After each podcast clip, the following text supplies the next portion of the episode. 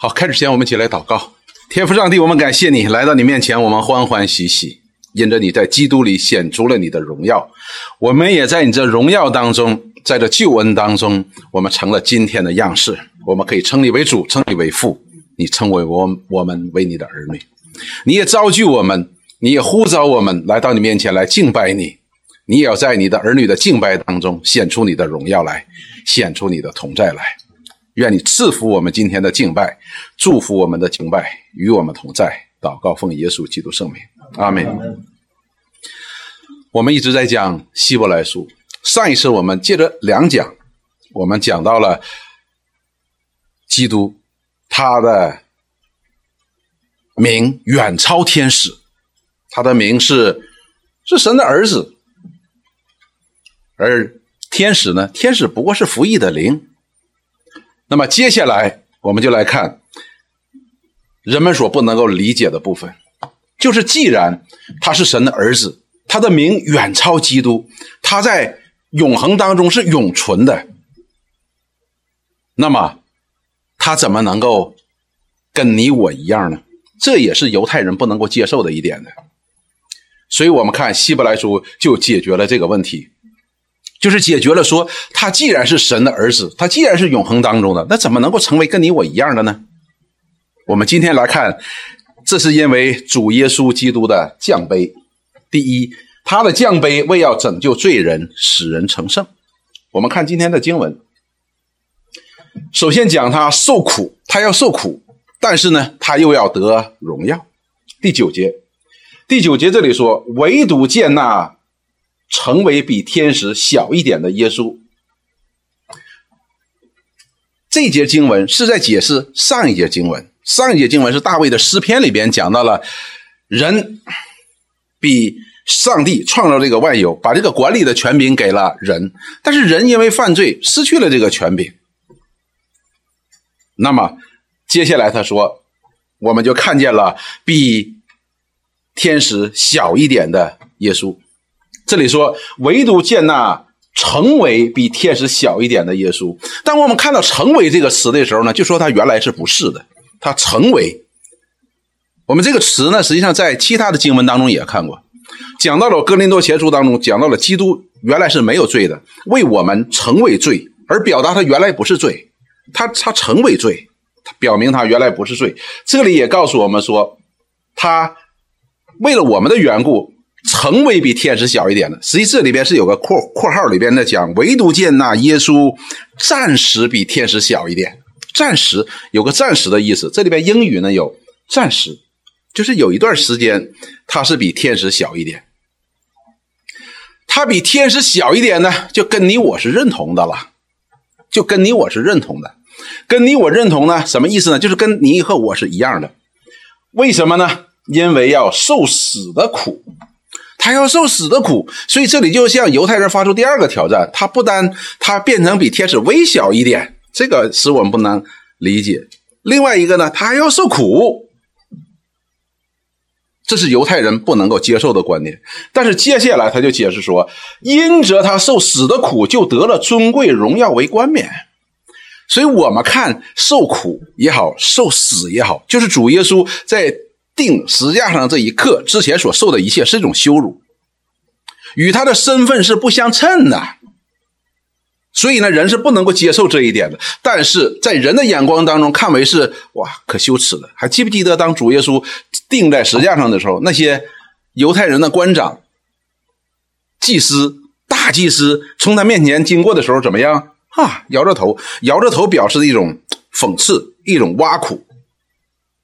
所以你还说你救我们，你连自己都救不了，你怎么能救我们呢？但是这里告诉我们说，就是因为他受了死的苦，就得了尊贵荣耀为冠冕。所以这也是圣经当中的一个悖论之一的，就是我们人看来被钉死在石架上的耶稣是最他最软弱的时候，但是那个时候是恰恰是他最刚强的时候。我们认为被钉死在石架上的那个耶稣是最羞辱的，但是在神的眼里那是最荣耀的。说他就是因为受了死的苦，才得了尊贵荣耀为冠冕。接下来他就解释为什么他因着死的苦就得了荣耀冠冕，说叫他因着神的恩为人人尝了死味。所以这里边有两件事情需要解释，一件事情就是叫他因着神的恩。什么叫因着神的恩呢？换句话说，也就是说整个的这一个一一一件事情，这个救恩的做成的一件事情是神的施恩。是神要施恩，而且神借着基督的死和复活来成就他的旨意，那么神也要用恩典来拖着他。所以，我们看主耶稣，当他成为比天使小一点的时候，暂时成为比天使小一点的时候，他需要天使去服侍他的，他也需要去祷告的，他也需要在知识上、在身体上需要成长的。那么说，要为人人尝了死味。所以这个词用的是非常非常的恰当的，叫尝了死味。给大家举个例子，大家就知道了。比如说有一个案件发生了，一个人死死了，然后警察呢来勘察现场，勘察现场呢发现呢有个杯，杯里边查出了剧毒，说这人是喝了杯里边这个毒药然后死的。警察会怎么判？警察会给出一个什么结论呢？说这个人死因你要给个报告的，这个死因是什么呢？警察会不会说这人想尝一尝这个毒药够不够毒，完不小心死了？会不会？这典型的自杀嘛。但是如果这个人那个杯里边呢，喝完了之后呢，警察去了，发现他没死，送医院，给他救活了。尽管是剧毒，但是他活了。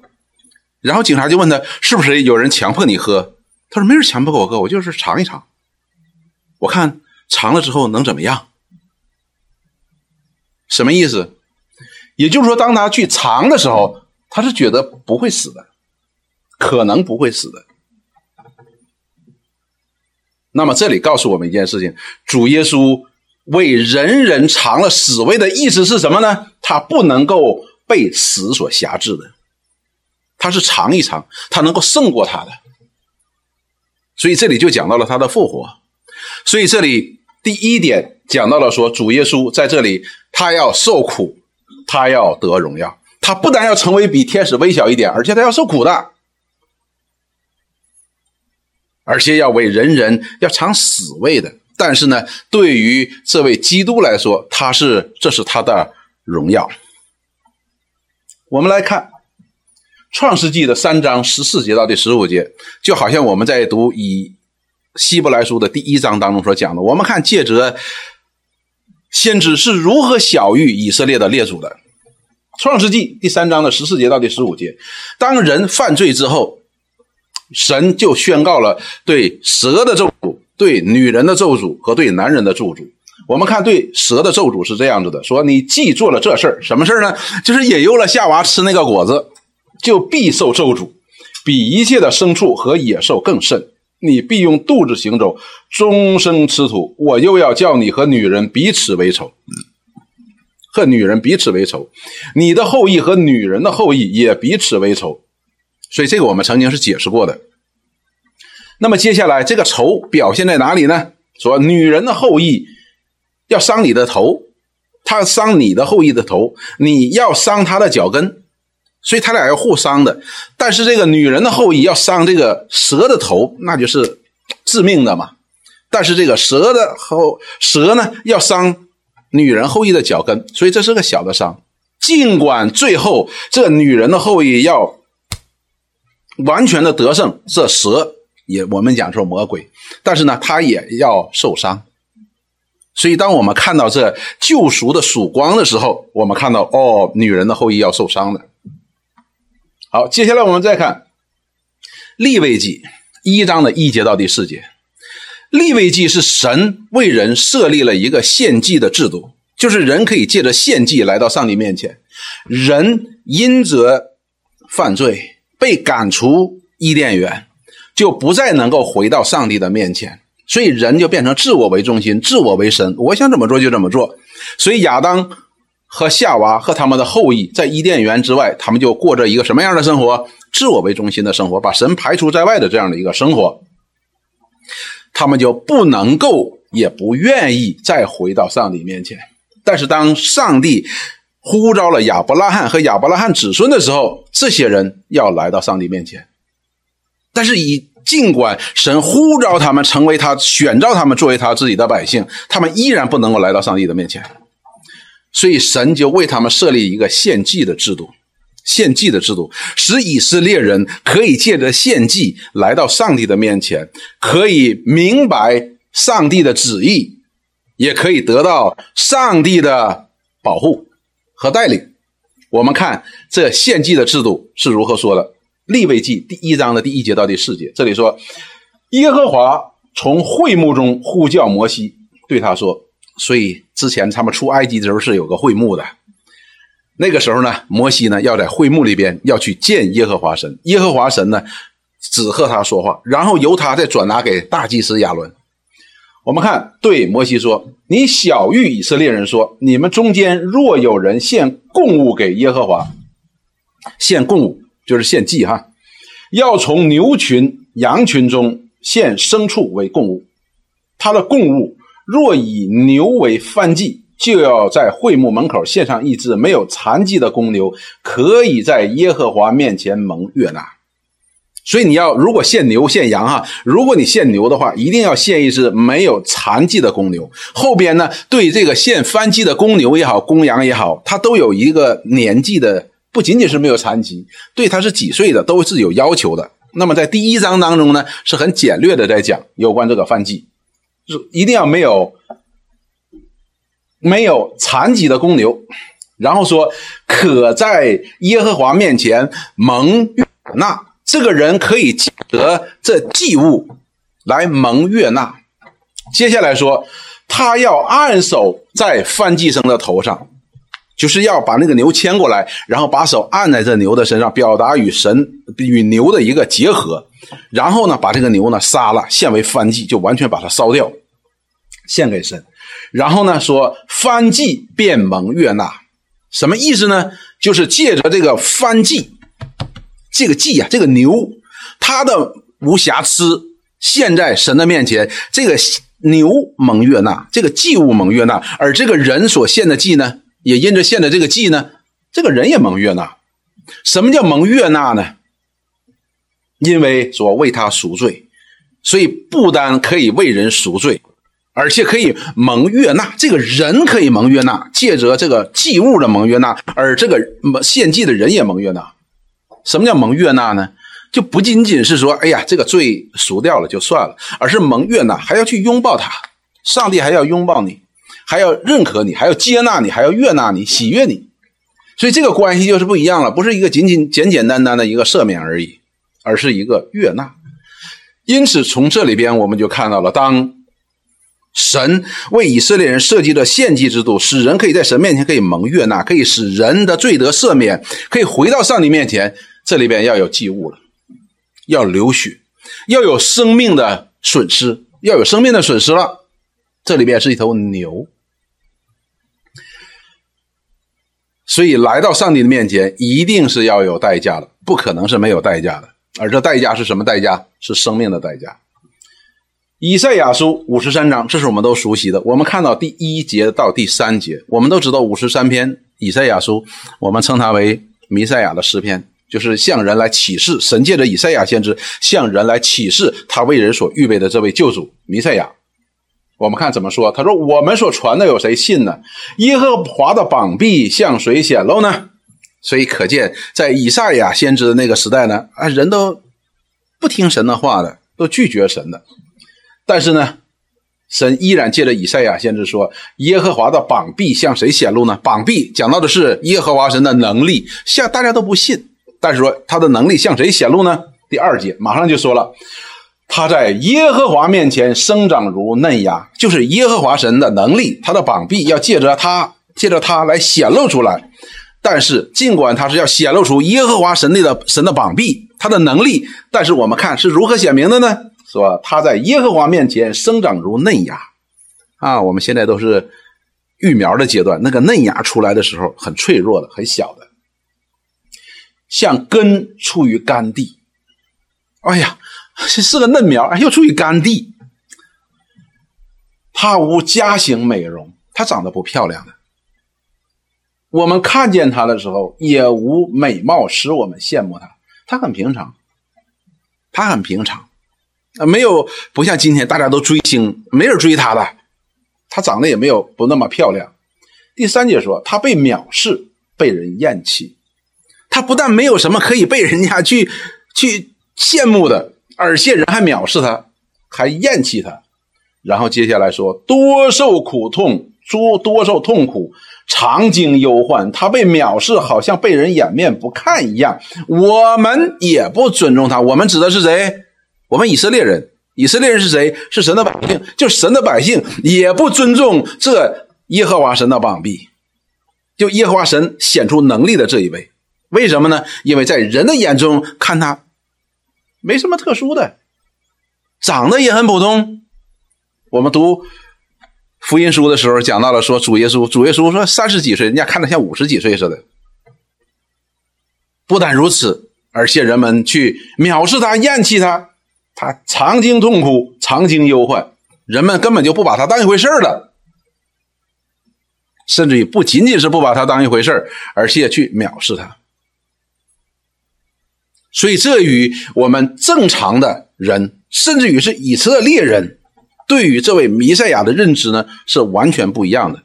他们认为这弥赛亚来临的时候，一定是哇，在人的眼中是风风光光的、大张旗鼓的。但是没想到，这位神的受膏者来临的时候呢，并不是这样子的。不仅没有什么可以让人羡慕，没有什么可以让他去尊重他的，更可怕，他要受受苦的。我们再看罗马书当中是怎么说的？罗马书当中说，律法既因又既因肉体软弱有所不能行的，所以律法是很有限的，律法是不能救人的。律法它能够表明上帝绝对的公义和圣洁，但是对于我们来说呢，是我们肉体软弱，我们不能够守全这个律法。那么我们就看了。律法就是有限的，它不能够救人，所以呢，神就差遣他的儿子成为最深的形状。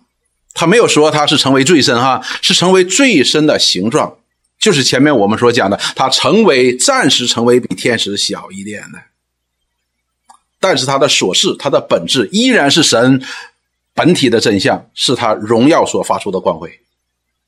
尽管我们看他好像跟我们差不多。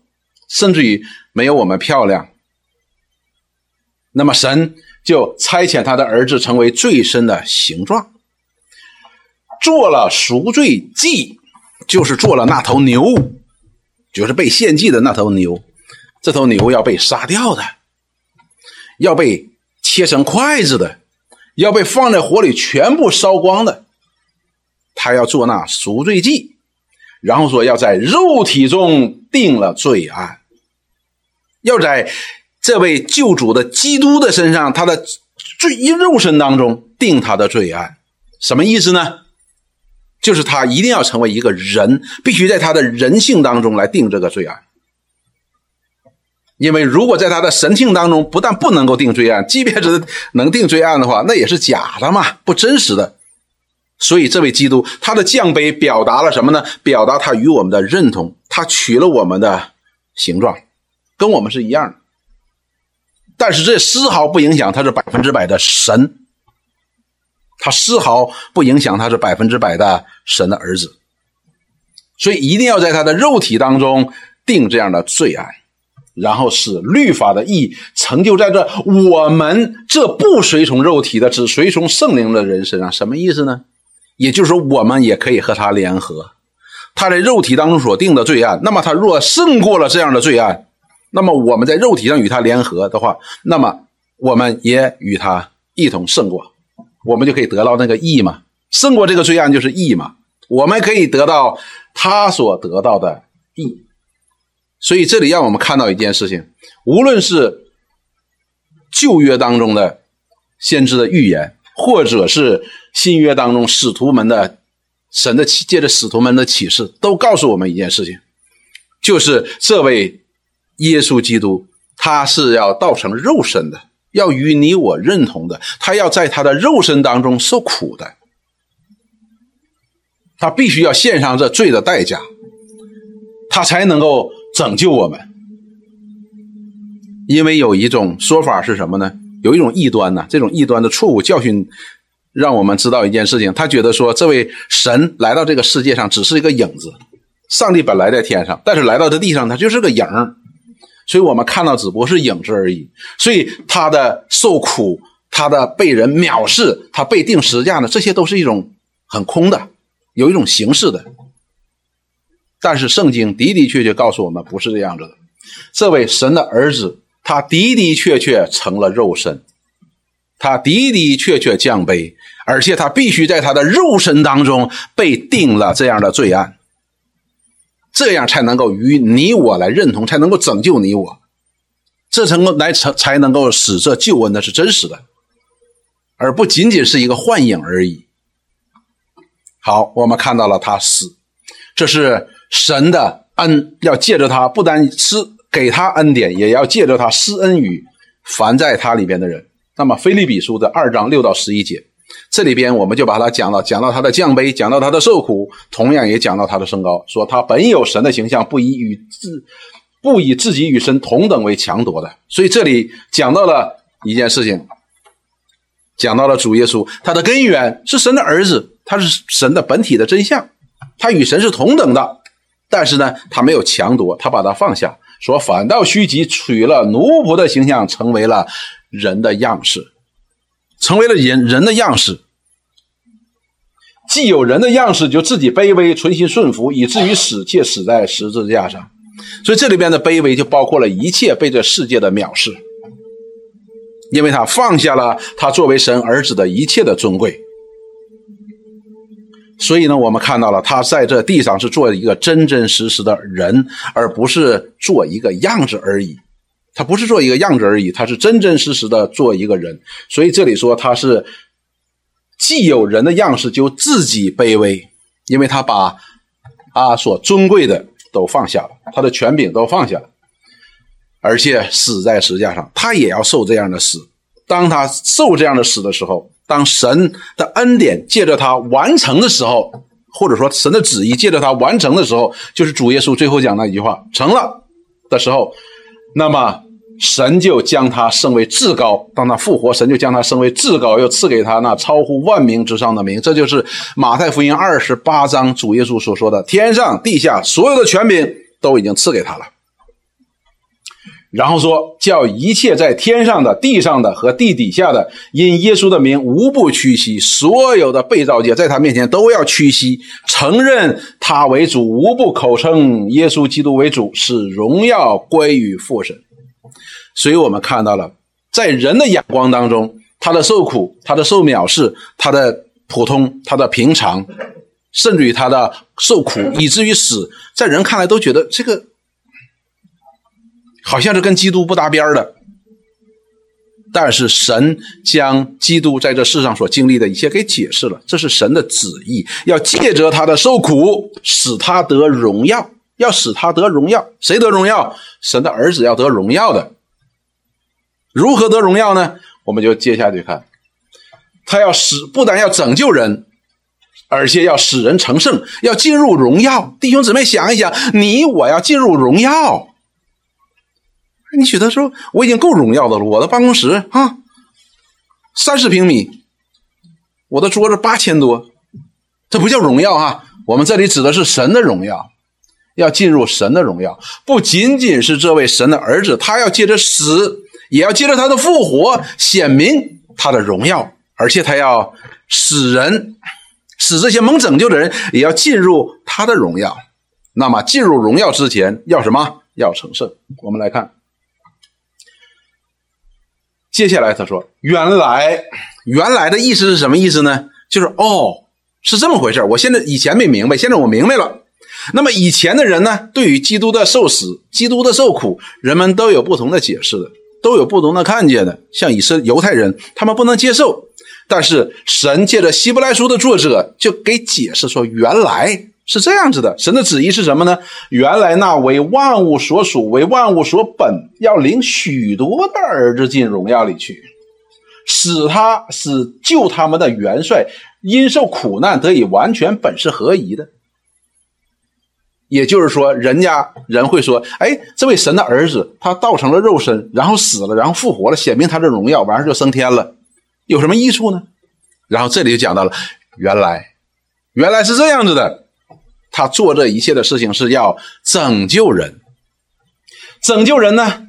他要领许多的儿子进荣耀里去，不是仅仅借着他自己的复活，他回到他原来就在的那个荣耀当中，而且他要领许多的儿子进荣耀当中，不是他自己，他要领许多的人要和他一同进入这样的荣耀，而且呢，这里告诉我们说，是救他们的元帅，就是这位救主神的儿子基督元帅，因因受苦难得以完全。我的天哪！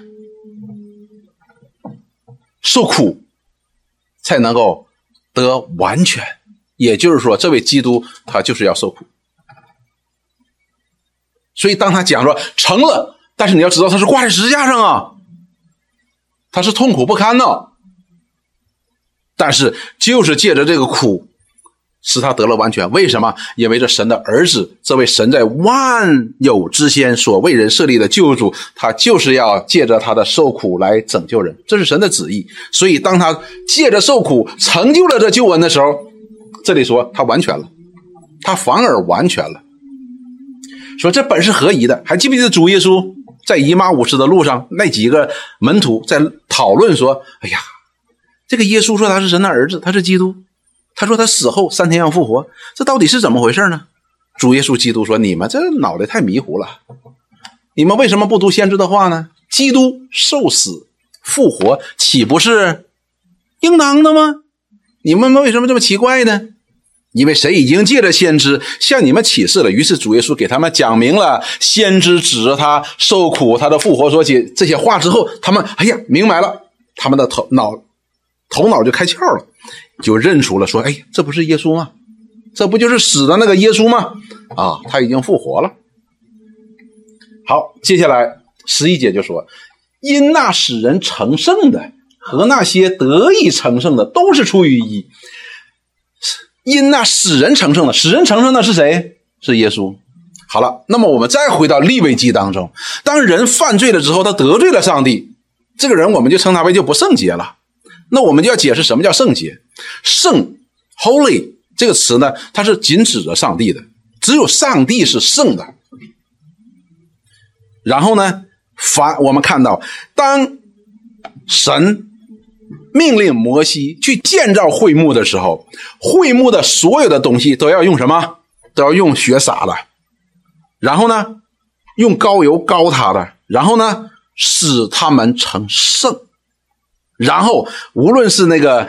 那个蜡剪也好，或者是那个灯台也好，或者那个陈设饼桌也好，或者是那香台也好，这些被血洁净了之后，被膏油所抹了之后，这些成圣了就只能够专归神使用，别的是不能用的。你比如说大祭司哈，他那个祭司要去伺候那个香炉，那个香是特制的，是神专门给了一个配方，然后你照着去做的。这个香呢，你不能跟这祭司说，哎呀。这很好闻呐！哎，我家里也要属灵，我拿点回家里边去，或者在家里边我私自配点那是不行的，只能用于圣殿当中，只能用在会幕当中。所以，什么叫圣的呢？就是神和凡属神的都是圣的。所以，圣的意思就是跟与众不同的，和别的是不一样的，只是单独归给神的。那么这里说使人成圣的。那么，借着这头牛罪得赦免，罪得赦免就成为圣洁，就可以归给神，就可以蒙悦纳，是一个道理的。所以这里我们看到了耶稣，耶稣借着他的死，借着他的流血，给我们赎罪的，就使我们成圣了。他可以使我们成圣的。所以这里说那些得以成圣的，就是指我们，我们都是在基督的死里边和他的复活里边被他成圣的。我们还记不记得在旧约出埃及记当中，耶和华神仿佛反复的在提醒以色列人，他说：“以色列的神是圣的，他也是使以色列人成圣的，就是归给他的。我们今天也是如此，是在耶稣基督，恰恰是在耶稣基督他的死、他的受苦当中，我们才成为圣的。也就是说，我们在他的流血、在他的舍命、在他的受苦当中，我们的罪才被除去的，我们归给了神。因此，这里告诉我们说，为什么这事是应该的呢？为什么基督受苦是应该的呢？他的受死应该的呢？因为他就是要使许多人要成为圣。把这些人带到他的荣耀当中，所以无论是使人圣洁的这位耶稣基督，他的道成肉身，他的死，他的复活，还有我们这些被他的所有洁净的，成为圣洁的，这都是神的旨意。因此他说：“这不是合宜的吗？无论是救拯救我们的主，或者我们在主里边蒙拯救，都是神的旨意。因此这里告诉我们说，那他受苦，这不是合宜的吗？”是合宜的，然后接下来他说，所以他称他们为弟兄也不为耻。这里讲到了他道成肉身，成为人，与我们认同，并且称我们为弟兄。他说不为耻，尽管他的本性当中他是神的儿子，他是神本体的真相，是神荣耀所发的光辉，但是他可以称我们为弟兄，他与我们认同，他不并不以为是羞耻的。弟兄姊妹，这是我们要思想的一个问题。他是神的儿子，他是神荣耀所发的光辉，他是神本体的真相。但是他今天认同我们到一个地步，他称我们为弟兄。你去找习近平，你说：“哎，大哥。”他说：“谁你谁你大哥呀？你不要说那里了。你在 T T C 上，就是公共汽车上，你遇到一个，你觉得你哎呀，这个人长得很漂亮，你去说：哎，大哥。”他也不一定认同你长这么丑，谁你大哥？是不是？但是这位荣耀的上帝，他与我们认同，认同到了一个地步，他称我们为弟兄，他也不以为耻的。十二节说说，我要将你的名传于我的弟兄，我的弟兄。在会中，我要颂扬你；又说我要依赖他；又说看呐，我与神所赐给我的，神所给我的儿女，这都是神借着这里边引用的都是诗篇当中，借着这些诗篇的作者，这些先知们所启示的这位基督与人的认同，讲到了他的降卑。所以我们看到，当这位基督当他降卑的时候，他的受苦在人看来是很羞耻的一件事情，羞辱的一件事情，在神看来他是荣耀的。那么他要拯救人，并且他首先要使人成圣，成圣必须借着他的死，他就是旧约圣经当中神为人所设立的那人可以来到上帝面前的祭祀制度当中的那个祭物，因着他蒙悦纳，那献祭的才能够蒙悦纳。凡在这祭里边的，才能够蒙悦纳，因为什么？罪已经得了赦免了，成为圣洁了，可以归给神了。所以我们看到，他要使人成圣，并且要带许多的人进入荣耀当中的，不是他一个人进入荣耀当中。我们人喜欢这样，这叫个人英雄主义，对吧？但是我们的主耶稣不是个人英雄主义，他要借着他的成功。成就了神的旨意，他要领许多的人要进到神的荣耀当中，要成为神的儿女。好，我们看以赛亚书，接着看五十三章。这位基督，当我们讲到基督的时候，一定不能够离开以赛亚书的五十三章，特别是这位受苦的基督。然后就讲到了说，他被人藐视，被人不尊重。接下来第四节说，他诚然担当了。我们的忧患，我们看说他常经忧患，常经痛苦，那是他是担当了我们的忧患，背负了我们的痛苦。也就是说，这痛苦、这忧患不是他当得的，而是我们应该得的，而是他替我们在担当这一切的痛苦和忧患。然后说，我们却以为他受责罚，被神击打苦待了。我们怎么看呢？我们看觉得说，哎呀，好，我们跟十字架上的那些祭司、长老、官长是一个态度的，觉得是。他自己犯罪，受神责罚了，还说救我们呢？他救谁呀？自己都救不了。所以前边希伯来书作者怎么说？原来是这么一回事儿啊。那么这个原来在哪里呢？原来在以赛亚先知那个时代就已经预言这件事情了。那这个时代的人，那个时代以赛亚先知的时代就已经预言这个时代人对这件事情的误解，这件事情的不明白，以为这位基督，他们定他的罪是什么？亵渎神，亵渎神的律法，攻击谁？攻击圣殿，对不对？但是呢，他们以为说啊，你是因为你自己犯罪，但是实际上不是的，是为了我们。第五节说，哪知他为我们的过犯受害。这里不仅仅是背负我们的忧患，背负我们的痛苦，而是我们的过犯，过犯，过犯，在上帝的眼里是要受到惩罚的，是要受到审判的。这里就引到了一个更高的级别，为了我们的过犯受害。这里讲到了他的死，他的死呢，要是为了我们的过犯，为我们的罪孽压伤。因他受的刑罚，我们得平安；因他受的鞭伤，我们得医治。我们看这里边，我们再回头去看立位记当中的那头牛，那头牛也是被杀掉，然后被扒了皮，被切成筷子，然后放在火上，把它完全的烧掉。为的是谁呢？为的是那献祭的人，为的是那献祭的人，他的罪可以蒙赦免，他的罪可以蒙赦免，他可以被洗净，他可以蒙神的悦纳。那么这里告诉我们，我们就是因为这位基督他的死、他的复活，他被藐视、他被厌弃、他被离弃，我们才什么得了平安，我们才得了医治。接下来这里边就说，我们都如羊走迷，个人偏行己路，耶和华使我们众人的罪孽都归在他的身上。所以这里边就解释了说，这位。神的义仆，这位基督，他的死，他的受苦，不是为了他自己，也不是因为他自己，是因为什么？是因为那许多的弟兄，因为他要把这些弟兄们带到神的荣耀当中，他首先必须使他们成圣，要洁净他们，使他们的罪得赦免，而这罪的赦免要付上生命的代价。因此，这基督他所受的苦，他的死和他的复活，都是为了这兄这帮弟兄，而不是因为他自己。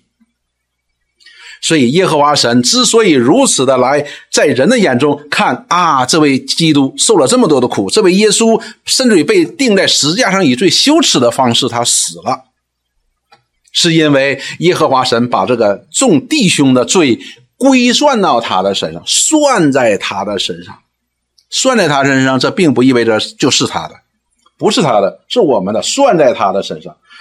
然后第七节说，他被欺压，在受苦的时候却不开口。他像羊羔被牵到宰杀之地，又像羊在剪毛的人手下无声。他也这是这样不开口。我们还记不记得听讲到这节经文的时候，我们曾经读到大卫的一句话，他说：“这若是出于耶和华，我就闭口不言，因为是神的旨意。”我们说什么呢？但是旷野当中以色列人，他们不知道这是神的旨意，他们就在那巴拉巴拉的干嘛？瞎抱怨。所以我们看到了这位主，这位基督，当他道成的肉身，当他为他的百神的百姓受苦受死的时候，他是不吱声的，因为他知道这是神的旨意。那么他就要神的旨意成就在身上，以至于在他在克西马尼园的时候祷告的时候，他即将要面对十字架的苦难的时候，他说：“愿你的旨意成就。”谁的旨意？神的旨意成就。所以他不说话。我们接下来再看。因他受欺压和审判被夺去，至于他同事的人，谁想他受鞭打，从活人之地被剪除，是因为我的百姓的罪过呢？所以那个时代的人没有人明白，所以那些人都觉得耶稣，嚯，这个人亵渎神的，他是该死的，他是应该被剪除的。但是实际上他的死和他的复活的，他的受苦呢，有更深层次的意义，是为了神的百姓，就是希伯来书所讲的那些弟兄，这里称为神的百姓。说他虽未行强暴，口中也没有诡诈，人还使他与恶人同埋。谁知死的时候与财主同葬？不是因为他自己，是因为神的百姓。他自己是没有罪的。接下来他说：“耶和华却定义将他压伤。什么叫耶和华定义将他压伤，使他受痛苦呢？就是这是神的旨意，这是神的旨意。然后接下来说，耶和华以他为赎罪祭，看又回到了赎罪祭的上面。下一次我们会讲，他不单是那个祭物，他也是那个大祭司，他又是大祭司，他又是那个祭物。那么我们今天看，因讲到的是他的降杯，他的受苦，讲到他是祭物，所以呢，我们看到了他的压伤，他的痛苦，好像那个祭物一样，这是罪所必须要付的代价。只是这代价不是为他自己所犯的罪付的，他不，他没有罪的，他不像那个大祭司，人间的大祭司。下次我们会讲，在为百姓献祭之前，他要为自己献祭。为什么他自己也是罪人？但是这位主耶稣不一样，他自己可以直接自己把自己献上，作为大祭司把自己献上。为什么呢？因为他是自己是无罪的。所以耶和华神定义使他遭受这一切，是要以他为赎罪祭，是要为了把神的百姓能够拯救出来，能够使他们成为圣洁，把他们带进荣耀当中。接下来说，他必看见后裔，并且延长年日。耶和华所喜悦的事，必在他手中亨通。也就是说，这位神所在他的旨意当中所高立的这位救主，这位弥赛亚，他一定能够做成神的旨意。他一定能够做成这个旨意。那么今天我们都知道他做到了，他都他做到了。我们看约翰福音第六章三十九节到第四十节，我们看主耶稣他是如何自己来宣告的。他说：“差我来者的意思就是，他说赐给我的，叫我一个也不失落，在末日叫他复活。那么神所赐给他的是谁呢？”就是希伯来书当中，我们前面读到那些兄弟，就是我们读到以赛亚书当中所说的神的百姓，这些人主耶稣都能够把他们拯救到底，都能够把他们到到里带到神的荣耀当中，一个也不失落。为什么呢？因为这是差他来者的意思，这也是神的旨意。第四十节说：“因为我父的意思是叫一切见子而信的人得永生，并且在末日要叫他复活。”所以这是神的旨意。要信他，信他是什么呢？信他是神的儿子，信他是神为人所设立的救主。那么我们就是与基督的联合。新约当中讲到与基督的联合，当我们与基督的联合的时候，他的死就与我们有关系，他的复活就与我们有关系，他的荣耀也与我们有关系。约翰福音的第十四章的三到四节，主耶稣给他的门徒又有这样的应许：说，我若去为你们预备地方，就必再接你们到我那里去，在我那里叫你们也在哪里。所以，当主耶稣讲到了他要离开的时候呢，他的门徒就忧伤，说：“那你走了，我们怎么办呢？”主耶稣就说：“他说我要去为你们预备地方，如果没有地方，我的父家没有地方，我早告诉你们了。”他说：“我既……”要去为你们预备地方，就必再来接你们去我那里。然后接下来，我若去为你们预备地方，就必再来接你到我那里去。我在哪里，叫你们也在哪里。请问主耶稣在哪里？坐在父神的右边，在神的荣耀当中。他今天不但已经复活了，已经回到父的面前。他现在就讲到了，暂时比天使小一点。现在他已经不是暂那个暂时已经过去了。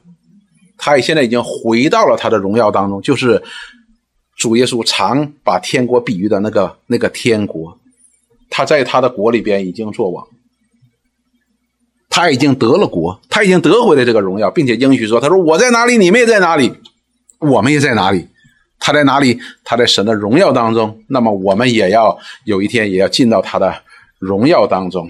他说：我往哪里去？你们知道那条路，你们也知道哪一条路。”哎，前面主耶稣说了，你要信他，这就是那条路，信他就是唯一的一条路。因此，我们读希伯来书的时候呢，我们看到大卫在诗篇里边讲到了，唯独看见耶稣暂时比天使微小一点，唯独耶稣他是唯一的救主，因为唯独他的受苦，唯独他的死能够使人成为圣洁，唯有他。的血能够洗净人的罪，唯有他所献的祭能够蒙神悦纳。我们是在他的蒙悦纳的当中，我们蒙悦纳的弟兄姊妹，我们常唱一首，常唱一首歌，我们把我完全献给神。弟兄姊妹，不要唱的太骄傲啊！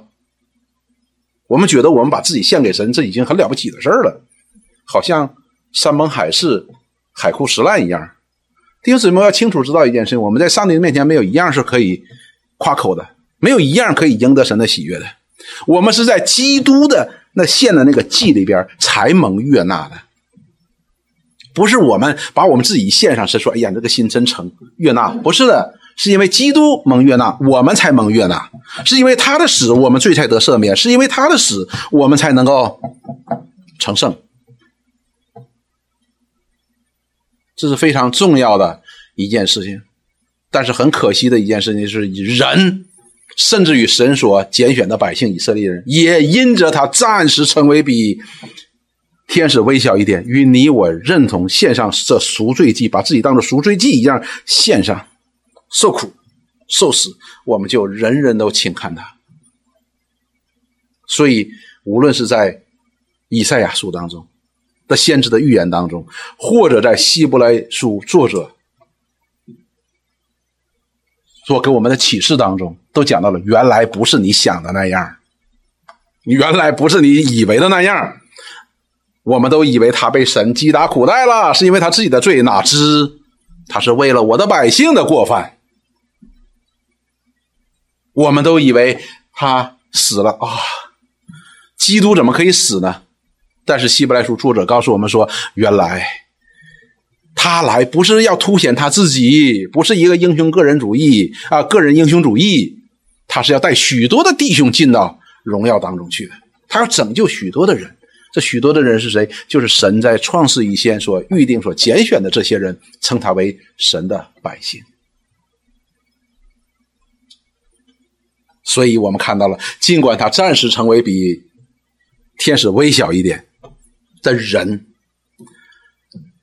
或者说他与你我来认同，这丝毫不影响他的神性，他依然是神本体的真相，他依然是神荣耀所发的光辉，他依然是神的儿子，他依然是神自己，所以我们丝毫不可以轻看他的。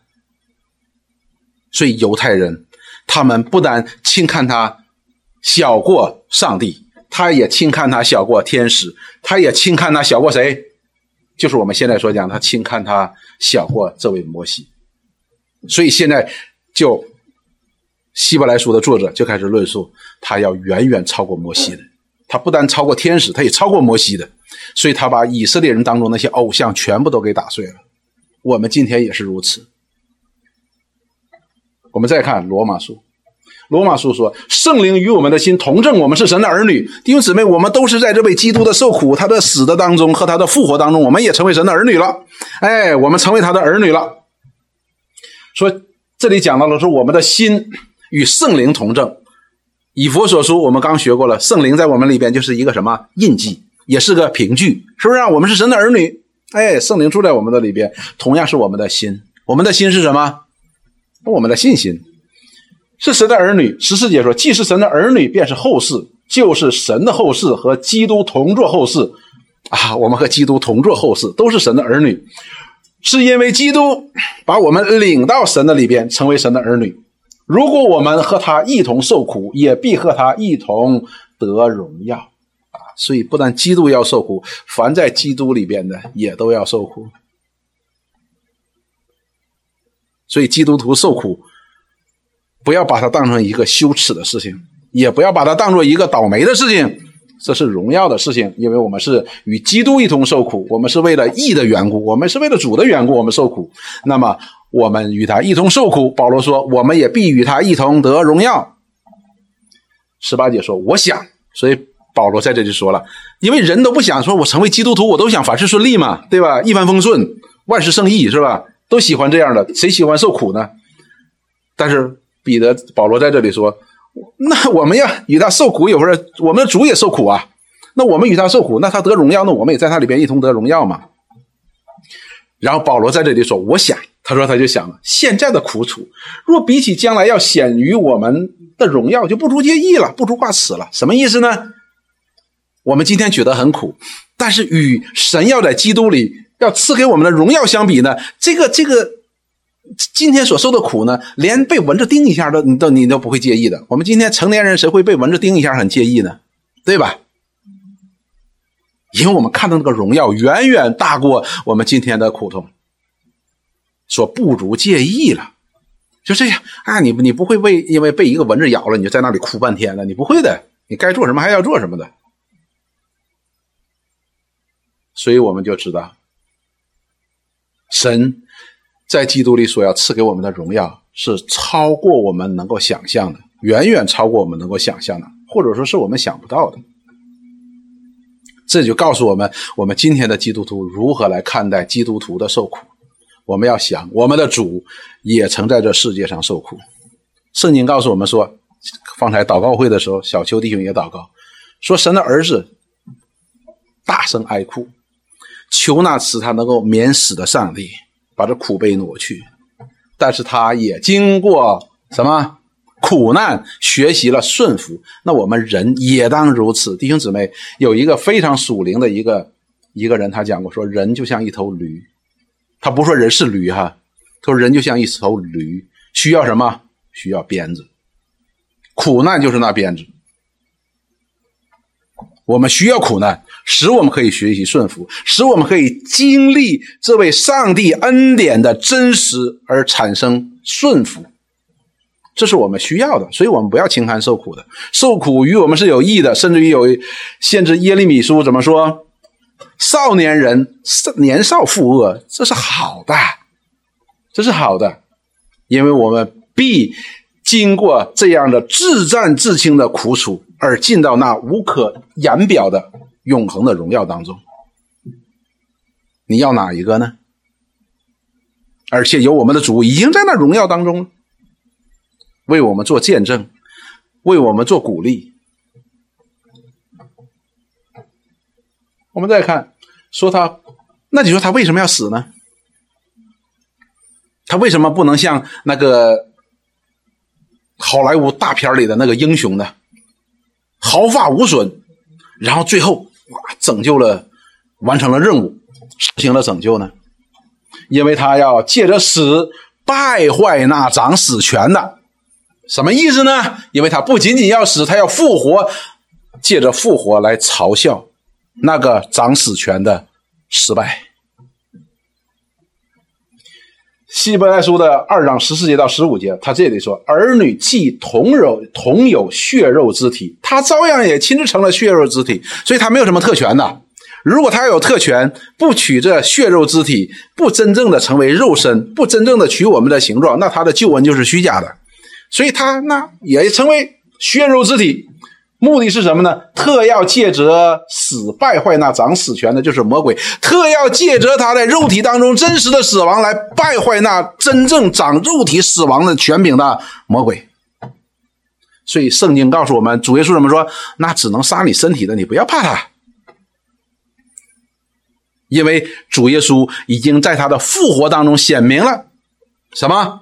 他已经胜过了那掌死权的，可以夺取我们肉体生命的这样的魔鬼，他已经胜过他了，他可以复活的。所以，我们看这位耶稣借着他的复活，就活活的来羞辱那掌死权的魔鬼，而我们却在死亡的面前成为了奴仆。为什么？因为我们胜不过这个掌死权的。这里怎么说？说并要释放那些一生因怕死而为奴的，呃，为奴仆的人，就是被罪、被死亡捆绑的人。这样的人，主耶稣要借着他成为的血肉之体，他不但死了，而且复活了，败坏那掌死权的了。怎么样？这些人你可以被释放出来，释放出来就是得到自由了嘛，就不再被辖制了。我们是罪人，罪人就是罪的奴仆。我们没办法来从那些我们所惧怕的那些东西的辖制的当中呢拯救出来的，我们自己是出不来的。我们是罪人，我们怎么能够跳出罪的辖制呢？罪是有权势的哈，罪是有权势的。而耶稣不一样，耶稣借着他的降杯，借着他的与神儿女的。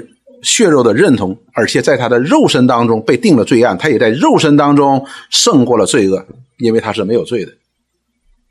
所以呢，这里告诉我们，那掌死权呢，拿他完全没办法。什么意思呢？那个掌史权的那个权柄就被败坏掉了。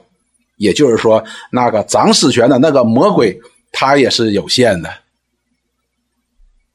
而且主耶稣不但要他自己要借着死败坏那掌使权的，他也要把神的百姓一同的从魔鬼掌使权的罪的权势当中把他释放出来，不再做罪的奴仆，做义的奴仆。我们来看以赛亚书六十一章一到三节，同样这里讲到了，同样讲到了这位神所为人设立的基督。他所要做的事情是什么？这里说，主耶和华的灵在我身上，因为耶和华高我，用高高我，叫我好传信息，传好信息给谦卑的人，差遣我医好伤心的人，报告被掳的得释放，被囚的出监牢，报告耶和华的恩年和我们神报仇的日子，安慰一切悲哀的人。耶和华。啊，赐华冠与西安悲哀的人代替灰尘，喜乐油代替悲哀，赞美衣代替忧伤之灵，使他们成为公益树，也是耶和华所栽的，叫他得荣耀。所以弟兄姊妹，我们看，不但这位基督要他要得到荣耀，他一定要得荣耀的，他一定要得胜的。但是呢，他要宣告那些伤心的人、哀痛的人、被罪牢笼的人、没有自由的人。贪生怕死的人，被罪的权势辖制的人，要向他们宣告什么？耶和华神的恩年，就是神要施恩的日子。这恩是借着谁施的？就是这位神的仆人，神的灵与他同在的。所以我们看到，我们看到，基督要赐给那些被罪和罪辖制的人，要释放他们，要使他们成为自由，要给他们自由。我们看主耶稣自己是如何说的。当这些主耶稣向他们宣告说：“哎，你们要，你们不自由，你们是罪的奴仆的时候，那么这个以色列人的文士和法利赛人怎么说？我们是亚伯拉罕的子孙，我们从来没做过谁的奴仆啊，那我们是自由的。那么主耶稣怎么说呢？主耶稣说：你们是罪的奴仆。”主耶稣这样回答说：“耶稣对信他的犹太人说：‘你们若常遵守我的道，就真是我的门徒了。你们晓得必晓得真理，真理必要你们得自由。因为这借着这真理，就可以认识这位救主，就可以认识这位基督，就可以得自由。’三十三节，他们回答说：‘我们是亚伯拉罕的后裔，从来没有做过谁的奴仆。你怎么说你们必得自由呢？说我们从来没做过奴仆，没失去过自由，你为什么说我们不自由呢？’”耶稣回答说：“我实实在在的告诉你们，所有犯罪的，就是罪的奴仆，就是前面以赛亚先知所说的那个罪的权势，罪的权势。那你是他的奴仆吧？是罪的奴仆。奴仆不能永远在住在家里，儿子是永远住在家里的。所以天父的儿子若叫你们自由，你们就真自由了。所以我们这些人是在神的儿子的里边得到的自由，这叫。”真自由，什么叫真自由？弟兄姊妹，当我们明白真自由的时候，我们今天会欢喜快乐。我们今天有很多的基督徒很、很、很紧张的，每天很紧张的，这样的人是没有自由的，这样的人是没有自由的，这样的人是没有神儿子所赐的自由的。我们天天怕这个怕那个，常常怀疑我们的救恩，这不是真正的自由。神儿子所赐的自由是完全的自由，因为他洗净了我们一切的罪。我们说起来似乎不太合逻辑，但是的确是这样的逻辑。主耶稣不单赦免了我以前所犯的罪，从我生下来，甚至我在母腹当中所犯的罪，他都赦免。他也赦免我今天的罪，他也赦免我以后的罪。你说以后的你还没犯呢，赦什赦免什么呢？是，我不知道我会犯什么罪，但是我肯定一点是我一定会犯罪。但是主都知道，在神在他儿子里边所赐给我们的赦免，就是借着耶稣基督的受苦和他死所得到的这样的赦免是完全的，不但包括过去，也包括未来。不但包括我所犯过的，也包括我将要犯的，他都赦免，这就叫全备的救恩。弟兄姊妹，我们有这样的确据在我们的里边，我们不是真自由吗？我们是真自由。也就是说，不但神掌管我过去，也掌管我将来。也就是我们把我们自己交在神的手里边。罗马书当中所说的：“亲爱的弟兄们，我以神的慈悲劝你们，将身体献上，当作活祭。”就是这个道理。每个人呢都有这样的软弱，但是我们的主借着在人眼中所看的这样的软弱，恰恰成就了神的荣耀。就是他拯救的大功，并且要带许多人，凡在基督里的人都要进到他的荣耀当中。所以，我们对基督的受苦，对基督的死，我们一定要有个正确的认识。那不是他的羞耻，那是他的荣耀。我们对基督的道成肉身，也要有个正确的认识，不要因此就轻看他。我们希望孙悟空就是孙悟空。如果有一天孙悟空变成了人，你就会觉得那就不是孙悟空，这是人的道理。但是我们这位基督，他是百分之百的神，他也是百分之百的人。他为什么成为比天使微小一点呢？我们看的是人呢，因为他要与我们认同，他要在肉身当中来替我们承受因着我们所犯罪带来的上帝的愤怒和审判。否则的话。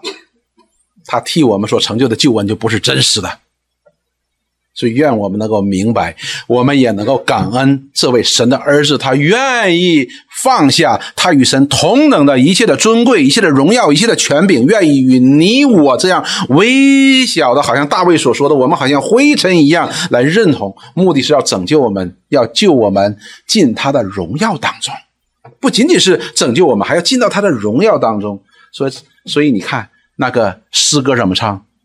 何等仁慈、慈爱救助！我们唱那个《Amazing Grace》叫什么？叫奇异恩典。奇异恩典的意思就是，就是你你说不出来了，就叫奇异。奇异不奇异？真奇异！真实不真实？真实！所以弟兄姊妹，这真实的这恩典是真实的。基督是真实的，耶稣也是真实的，耶稣基督也是真实的。他所成就的这一切，虽然在人的眼里看好像不合逻辑，但是那是神的旨意。当我们面对这样不能够理解的东西的时候，耶和华神如何说？他说：“他的道路高过我们的道路，他的意念高过我们的意念。”但是感谢神，他自己亲自住在我们的里边，借着圣灵，使我们可以明白这样的道理。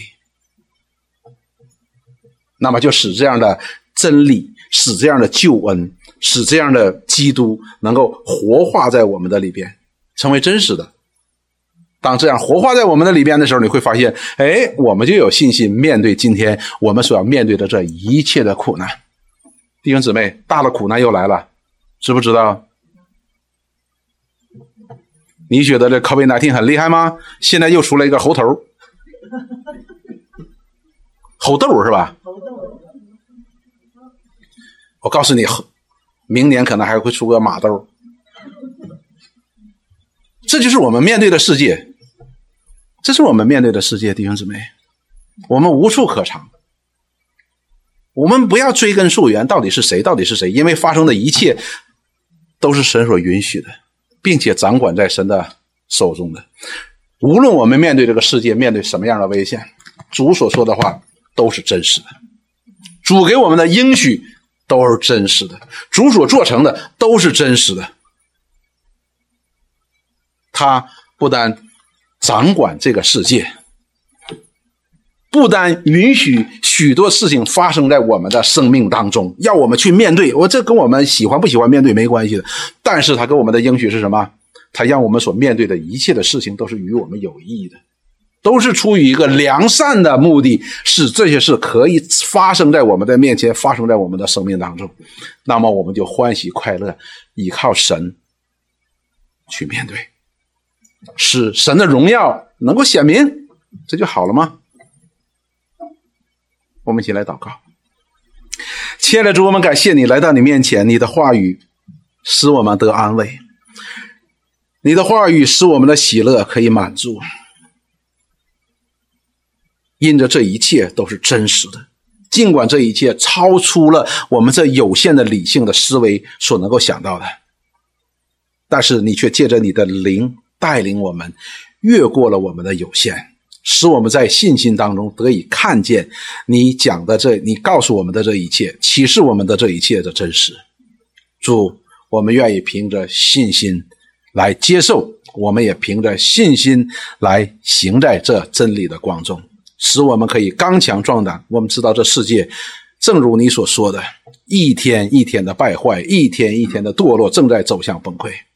但是属你的人，我们不但在你里边蒙了这样的救恩，我们更是盼望着你再来的那天，将我们带到你永恒的荣耀当中。